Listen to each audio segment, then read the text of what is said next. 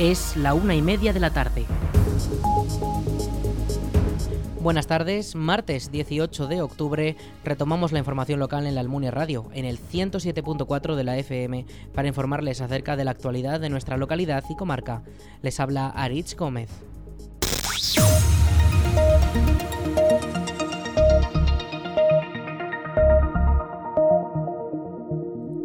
Ayuntamiento de la Almunia ha comunicado que la calle Escalericas permanecerá cortada al tráfico durante este lunes 17 y martes 18.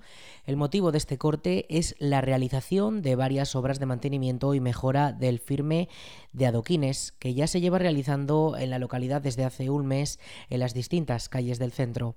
Además, estas obras se realizan con el fin de garantizar la seguridad de los peatones y la firmeza del suelo, eliminando adoquines sueltos o posibles baches que puedan producir tropiezos o caídas. El pasado domingo, el Club Deportivo La Almunia cayó ante el equipo de Barbastro. El equipo de la localidad ostense venció el partido tras marcar una suma de dos goles y dejar al equipo almuniense con cero en el marcador. El primero de los goles llegó en el minuto 45 por parte de los oscenses y el segundo y definitivo cuatro minutos después. En cuanto a sanciones, el equipo de la Almunia tuvo seis tarjetas amarillas mientras que el de Binefar acumuló cuatro. Esta derrota sigue situando al equipo de la Almunia penúltimo en la clasificación en la posición número 15 con un empate y cinco derrotas consecutivas. El próximo partido se celebrará en el Tenerías, donde el C de la Almunia ejercerá de local contra el equipo de Cuarte. Esto será el domingo 23 de octubre a las 5 de la tarde.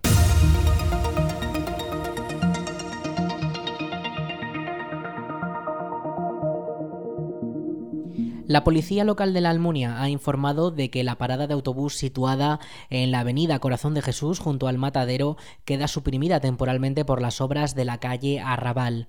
Esta parada dejará de ofrecer servicio hasta que finalicen las obras de ensanchamiento de una de las aceras. Escuchamos a Marta Gracia, alcaldesa de la Almunia, explicar en qué consisten estas obras. La vamos a ampliar un poco para ampliar para hacerla más peatonalizable o más transitable por los peatones. La idea es que la, que la, acera, que la acera sea más grande y que la calzada a cambio sea más estrecha, para conseguir con eso pues que no sea tanto una travesía, una carretera, como que sea pues algo más parecido a una avenida. La dificultad ahí está en que las casas de la avenida de la calle Arrabal son más bajas que el pavimento de la, de la carretera, porque, porque el terreno es así. Entonces no se puede hacer eh, una acera como habría en la avenida La Viaga Castillo, por ejemplo, porque las casas quedarían más bajas que la acera. Entonces se ha optado allí por una solución de ampliar la acera y separarla de la, de la calle con unos volardos especiales para, pues para que no se metan los coches en la, en la acera y hacer más, más sencillo y más agradable el, paso peatonal por, e, esa acera y bueno también revalorizar y revitalizar esas casas que, que aunque las veamos como las vemos pues son un, un, pequeño testimonio de lo que era la Almunia en el siglo XIX son, son casas que vienen de esa época y bueno es interesante conservar y revitalizar.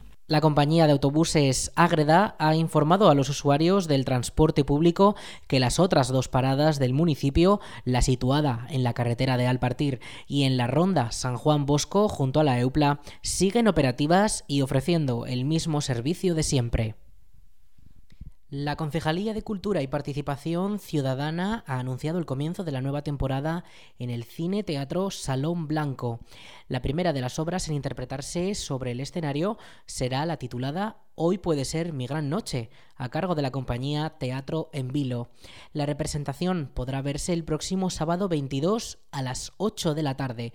Las entradas ya pueden comprarse por internet en la web aragontickets.com, también desde la web del ayuntamiento, la web municipal laalmunia.es y una hora antes de comenzar la actuación podrán comprarse en taquilla.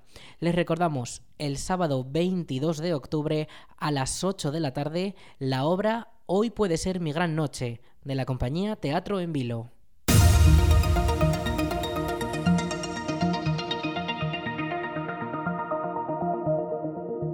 La Diputación de Zaragoza ha concedido los 32 premios Santa Isabel de Poesía y de Narrativa a Sebas Puente y Octavio Gómez Milián, respectivamente. El poeta y músico del grupo Tachecno Sebas Puente Letamendi ha sido reconocido por su poemario La mejor aplicación para senderistas y el escritor Octavio Gómez Milián por su obra El imperio de las luces. Cada uno de los galardones está dotado con 5.000 euros y ambas obras serán publicadas por la Diputación de Zaragoza dentro de sus colecciones Veruela Poesía y Baltasar Gracián. Las obras han resultado destacadas de entre 46 en el caso del Premio Santa Isabel de Poesía y de 30 en el de Narrativa. Más de 250 ciclistas disfrutarán de la segunda Far West Trail en la emblemática Sierra de Armantes de Calatayud durante este próximo sábado. La prueba contará con dos recorridos, uno de 50 kilómetros y 1.200 metros de desnivel y otro de 38 kilómetros. El Club BTT, Club Ciclista Bilbilitano, Club Duatlón, Club Deportivo Armantes y Clembuteroles BTT dirigen la segunda edición de esta carrera en la que se ha implicado la empresa deportiva Publiactiva y el Club Armanbay de Ateca. Los primeros de estas organizaciones comenzaron a preparar el evento en marzo y durante medio año han adecentado sendas y cerrado todos los detalles para que el próximo sábado los aficionados y ciclistas visitantes disfruten de la espectacular Sierra de Armantes. Escuchamos al alcalde de Calatayud, José Manuel Aranda. Da muestra de la pujanza en el ámbito cultural y en el ámbito deportivo que tiene nuestra ciudad y desde luego sobre todo de la capacidad de gran conexión entre los distintos, las distintas asociaciones deportivas que participan en un proyecto que ha demostrado su capacidad para visibilizar un entorno único como es lo que se ha dado en llamar el Far West bilbilitano. El portavoz de los clubes ciclistas de Calatayud, Joaquín Vicente, ha destacado el valor diferencial de la Sierra de Armantes como paraíso ciclista. Le escuchamos. Hemos hecho una ruta de 50 kilómetros y 1.200 metros de desnivel. Es una ruta con todo sendas para que si viene algún pro no se vaya descontento, o sea, se va a ir contento porque es todo senderos. Nosotros en Armantes tenemos 80 kilómetros de sendas. Hemos elegido las más representativas y los vamos a llevar por los sitios más, más representativos. Las inscripciones siguen abiertas en la web sportmaniacs.com a un precio de 28 euros.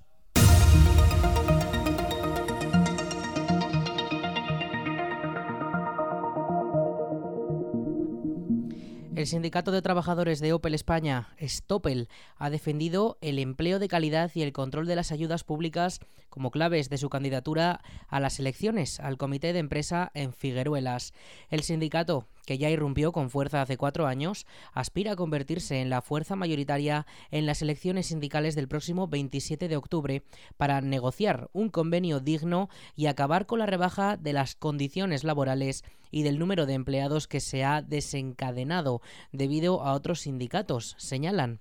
Escuchamos a Daniel Montejo, miembro del comité, durante la presentación del programa del sindicato. Entonces, eh, el objetivo de este sindicato es mejorar las condiciones de los trabajadores y que Estellantis y Opel sigan la primera factoría en el mundo del automóvil, pero todos repartiendo ganancias y beneficios y esfuerzos, ¿vale? Que aquí no todo es coger, hay que dar.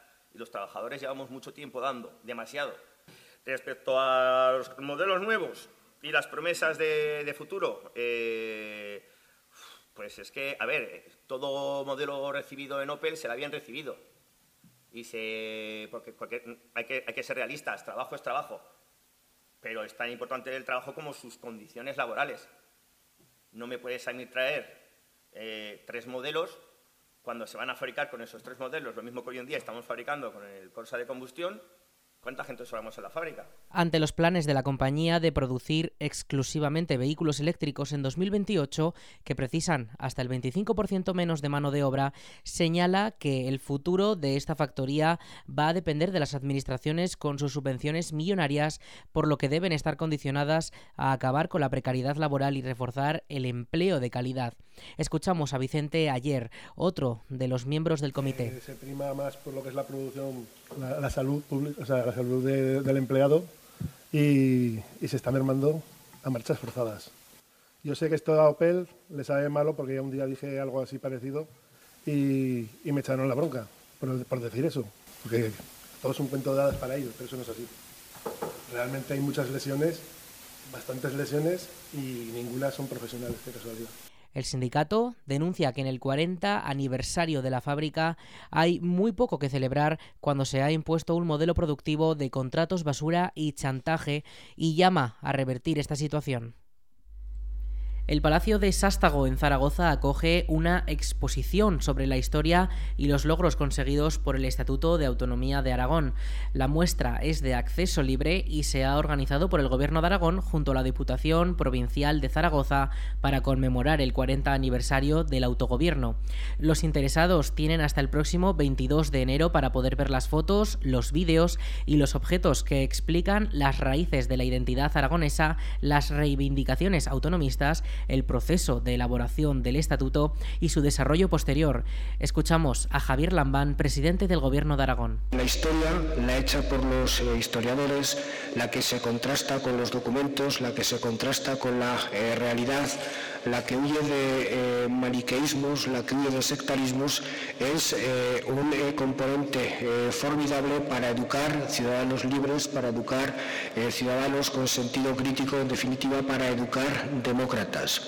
Y toda la eh, conmemoración del cuadragésimo aniversario del Estatuto de Autonomía que el Gobierno y otras instituciones vienen desarrollando desde hace varios meses ha tenido ese eh, propósito, el de que todo lo que se hiciera desde las instituciones debería ser siempre, pero en este caso de una manera especial, todo lo que se hiciera de las instituciones debería, estar absolutamente impregnado de eh, servicio al interés general.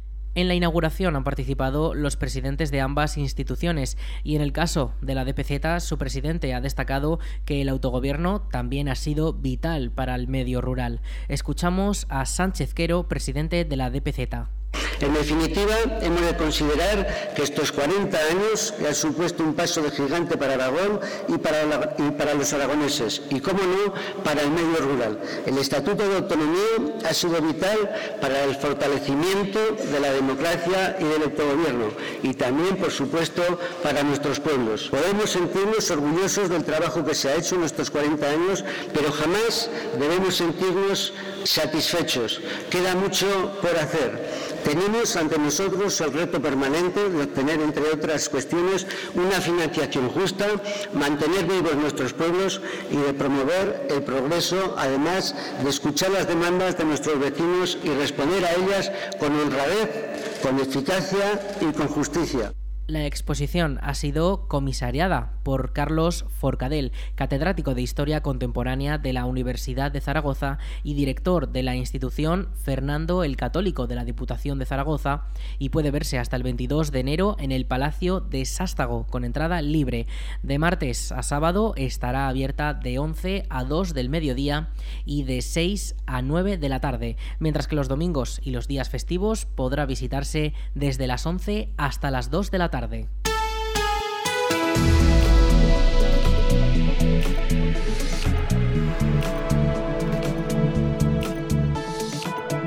En cuanto al tiempo, acaba el veranillo y este miércoles promete ser de los últimos días con temperaturas tan altas para la época en la que estamos. Este miércoles esperamos 30 grados de máxima con 15 de mínima durante la próxima noche, pero esto cambiará de cara a la tarde, cuando un frente dejará lluvias y desplomará las temperaturas a valores más normales para octubre. De cara al jueves hasta 7 grados menos, 24 grados y cielos cubiertos todo el día, que se quedarán así hasta el fin de semana con posibles chubascos durante todos estos días.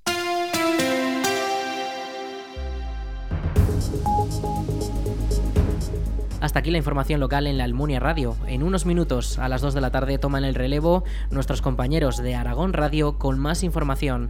Un saludo en nombre de todo el equipo y de quien les habla, Aritz Gómez. Buenas tardes.